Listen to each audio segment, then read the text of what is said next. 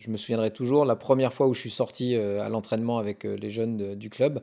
Je suis revenu l'après-midi, j'ai dormi tout l'après-midi devant la télé, alors que j'avais jamais eu cet état de fatigue avec le foot. Quoi. Donc je pense que ça m'a plu, je me suis pris au jeu le côté de faire la course, de, se challenger, euh, ça m'a plu. Donc euh, j'y ai pris goût. Mon père était passionné de vélo, donc euh, bah, ça aide aussi un petit peu.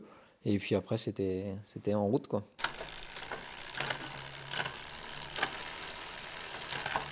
C'est tellement difficile d'aller faire du vélo que faire 200 km en montant d'école tous les jours sur le Tour de France, ça paraît inconcevable. Alors dans cette échappée, il y a Cyril Saugrin dont je vous parlais. Euh, on se doutait qu'il allait bien attaquer puisqu'il l'a fait presque tous les jours depuis le début de ce tour.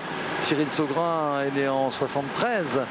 Il a 22 ans euh, seulement, 23 ans même. Cyril Saugrin, 36 ans, euh, ancien coureur cycliste, une carrière d'une dizaine d'années au sein de différentes équipes telles que Big Mat Aubert 93, euh, Cofidis, Française des Jeux et Big Mat pour finir. Et puis Saugrin, Saugrin d'Aubervilliers. On est vraiment très content de retrouver cette équipe d'Aubert.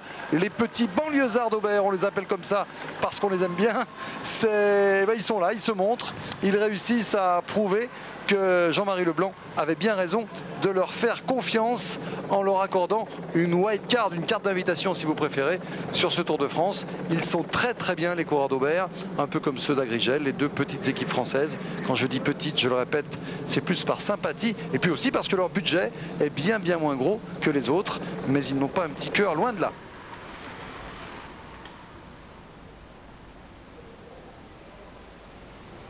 Je suis natif de, Seine-Saint-Denis, donc euh, de Livry-Gargan exactement, où j'ai grandi après à Sevran. J'aurais très bien pu avoir de bons résultats et jamais passer pro. les portes se sont ouvertes, euh, et encore plus facilement, puisque Aubervilliers, c'est vrai que ça m'aide. Hein. Je pense que je ne serais pas passé pro à Aubert, je serais peut-être passé pro euh, chez Casto à l'époque, ou Gannes. Et ben, je me serais certainement pas retrouvé sur le Tour de France dès ma deuxième année.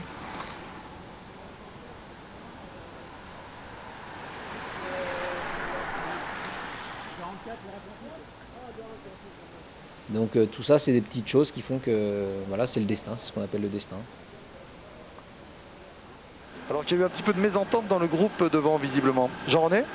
Non, non, en fait, Patrick, euh, Stéphane Hulot et Mariano Piccoli euh, voulaient satisfaire un besoin personnel. Ils s'étaient donc ah.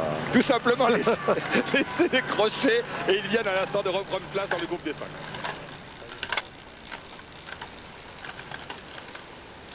Ah bah, le plaisir, il est dans l'effort, il est dans la vie que tu mènes. C'est la vie, euh, c'est une vie de sportif de haut niveau, donc euh, tout est fait pour toi. Euh, quand tu n'as que du sport à faire dans la vie, c'est pas très compliqué par rapport à ce que tout le monde est à faire tous les jours. Après, bah, dans l'effort physique, dans la, victoire, dans, dans le côté de travailler pour un leader, il y a plein d'endroits où tu trouves de la satisfaction.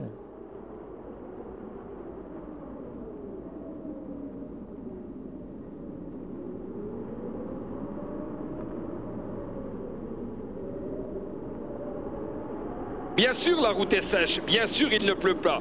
Bien sûr, euh, il n'y a pas, eu pour l'instant euh, d'incident dû à une route mouillée. Mais il y a toujours ce vent, ce vent qui ne nous lâche pas, qui ne nous quitte pas depuis le départ ce matin de Soissons. Et tu, prends du plaisir dans, la difficulté en tout cas? c'est ça qui est particulier, c'est quand tu souffres que tu prends du plaisir.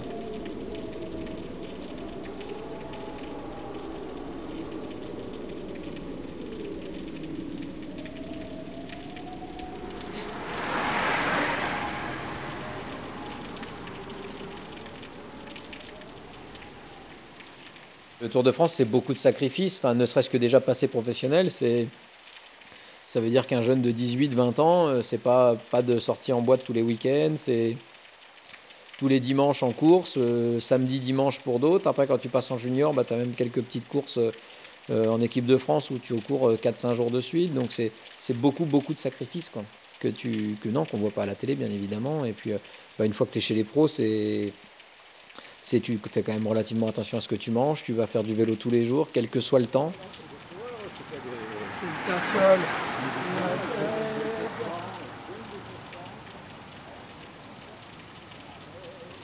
faire du vélo quand il fait beau en plein mois de juin, c'est pas un souci.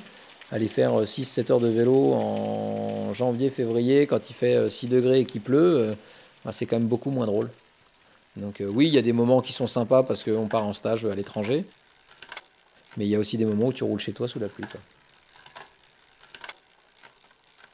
L'avance des, échappés font comme neige au soleil. On, vient de nous apprendre qu'ils ont perdu 6 minutes en 20 km. Donc pour l'instant, on garde la même attitude. Même attitude? Bah, Se montrer, oui. Aujourd'hui, il y avait une, possibilité d'ouverture avec l'échappée. Bon, Cyril était toujours assez pointu depuis le début du tour. Bon, il en profite. Bon, je pense que ça va pas aller au bout puisque derrière. Tout à l'heure, avec tous les grands leaders hein, dans ce peloton, il y a Indurain, il y a Jalabert, il y a Zoulé, il y a Rich, il y a Rominger, Mousseau, euh, il y a euh, Berzin, Armstrong. Euh, enfin, les grands, grands leaders sont là. tous, les, tous les gros bras du moment étaient dans cette première bordure et on voyait bien la différence. Hein. Nous, devant, apparemment, roulait à 50 km/h quand eux, sur les bordures derrière, étaient à 65 km/h. Donc, bah, c'est sûr qu'on a sacrément perdu vite du temps. Quoi. Hein. Ah oui. sans perdre de vitesse, parce que vous savez que c'est évidemment c'est à 78 km à l'heure. C'est une descente très rapide. Et euh, bien les coureurs, lorsqu'ils sont en petits groupes, arrivent avec le, par le jeu de l'aspiration à descendre très rapidement sans faire euh, trop d'efforts. Et euh, on doit essayer de récupérer au maximum, si possible, sans perdre de vitesse. 7 minutes 20, c'est bien, c'est très très bien. T'as pas de roue libre?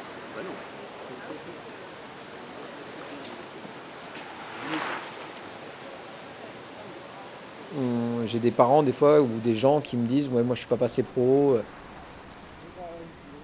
parce qu'il fallait que mon fils se dope ou il y a des gens qui sont venus voir mon fils pour lui donner des produits et tout ça.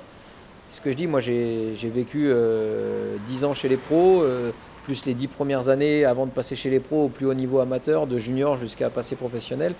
Et, et jamais, jamais personne n'est venu me voir pour me dire tiens Cyril, prends ça. C'est ce que je dis, c'est comme quelqu'un qui veut se droguer, un jeune qui veut se droguer, il n'y a pas quelqu'un qui vient le voir et qui lui dit tiens, faut que tu prennes ça, tu vas voir, tu vas t'éclater. C'est s'il veut le prendre, il sait où il doit aller. Et dans le vélo et dans le sport, c'est la même chose. Celui qui veut se doper, il sait vers qui il doit se retourner pour aller chercher son produit. Donc euh, il va être capable d'aller le trouver. Mais il y a une démarche volontaire de la personne à ce moment-là.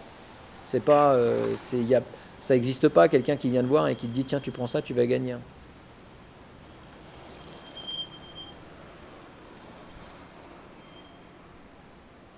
Euh, je commence à devenir très optimiste pour ces coureurs-là.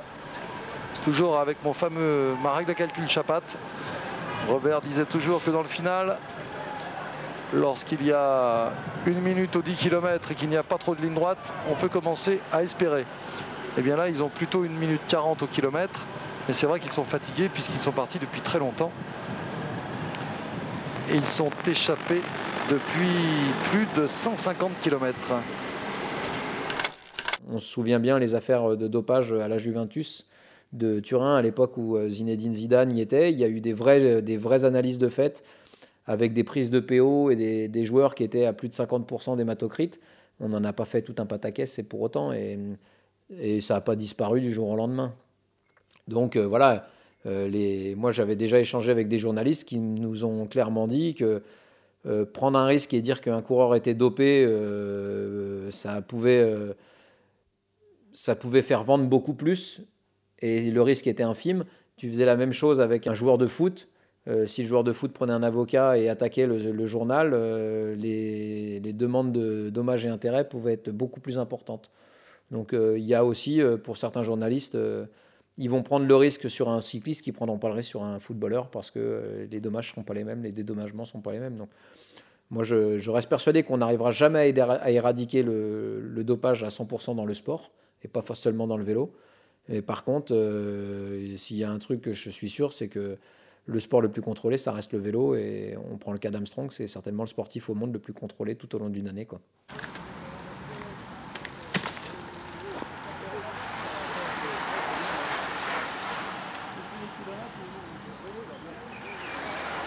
Jean-René. Oui, simplement, euh, est-ce que l'on vous a communiqué le dernier écart qui était de 8 minutes 10 Non, Jean-René, nous la prenons avec plaisir. Ah oui, 8 minutes Au sommet du dernier grimpeur, la troisième catégorie. Euh, et l'écart qui était diminué jusqu'à 5 minutes 35 quand euh, ça a roulé derrière. Là, on a repris en quelques kilomètres 3 minutes. Donc on est remonté à 8 minutes 10, donc 8 minutes 10 à 20 km de l'arrivée. Là, on est vraiment dans des normes où où on sait qu'on a toutes les chances d'arriver pour la gagne. Donc là, on commence, euh, tout le monde commence à y penser. Tout le monde sait qu'il y a la victoire d'étape à aller chercher. Euh, bah, des petits rituels, il y en a toujours. Et moi, je sais que là, je vais, je vais un moment euh, retourner ma casquette, la mettre à l'envers. C'est un petit rituel où, où on entre plus dans une phase d'attaque. C'est-à-dire que la casquette sur l'avant, c'est c'est, on va dire, plus décontracté et il y a ce côté un peu plus bagarreur avec la casquette en arrière. Quoi. C'est, après, c'est, voilà, c'est un petit truc, euh, je me suis dit, je, je, j'ai eu cette sensation de bouger, de sentir ma casquette et de la retourner. Pourquoi, j'en sais rien. Mais c'est vrai que ça m'a, c'est peut-être des moyens qui me permettent de rentrer dans le final d'une course. Surveiller dans le final, lui. Saugrin toujours aussi. Ah, il est généreux, Saugrin. J'ai un petit peu peur. Je trouve qu'il est très, euh, très généreux. Il fait beaucoup, de, beaucoup d'efforts. Il est jeune. Nélissen lui a beaucoup plus d'expérience, même s'il est. Les gens euh, t'applaudissent, connaissent la composition des échappés, ils savent qu'il y a deux Français devant, donc ils applaudissent les deux Français. Euh, c'est la force du Tour de France, c'est que c'est relayé par tous les médias. Donc quand, euh, quand nous on arrive sur, sur le lieu où on passe, bah, les gens ont déjà toutes les informations, donc les gens t'apprennent par ton prénom. c'est la force du Tour de France, c'est énorme. Nous sommes là à 4 km de l'arrivée. Le peloton est lancé à fond derrière ces cinq hommes. Le peloton ne reviendra plus, mais il réduira l'écart. Intéressons-nous maintenant à la victoire. C'est simple, hein, euh, une opportunité. Euh, je décide de lancer à 350 mètres parce qu'il y a un léger faux plat euh, descendant, donc j'ai une prise de vitesse simple. Et après, je savais que j'avais les jambes pour, en tous les cas, tenir un sprint de 350 mètres.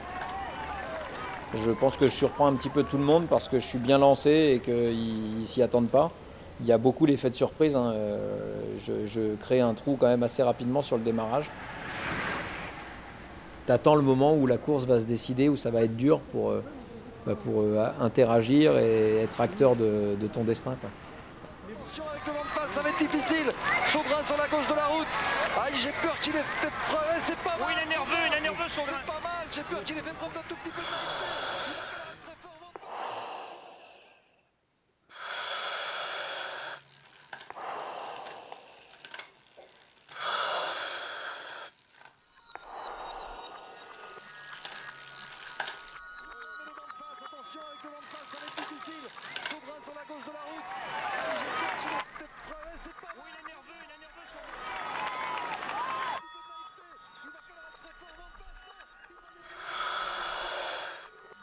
Là, tu penses à rien, là, c'est. Tu vois la ligne approcher, tu te dis, mais je vais y arriver, je vais y arriver, je vais y arriver. Il va y arriver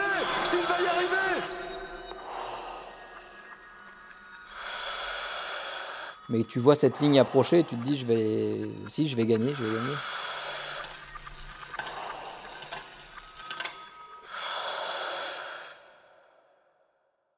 C'est un brouhaha pas possible, il y a du monde autour, c'est une arrivée du tour, c'est énorme. Il y a Manjas qui, crie dans le micro, enfin c'est extra quoi. Cyril Soudrin, ce serait fabuleux C'est fabuleux pour l'équipe Formidable pour l'équipe d'Aubervilliers Formidable Quelle belle aventure pour cette équipe Oh c'est beau J'ai eu peur avec ce vent de face qui curieusement c'était un tout petit peu apaisé par rapport à tout à l'heure. Les joies, les, les montées d'adrénaline que tu peux avoir sur une course de vélo, tu les as pas ailleurs, nulle part ailleurs.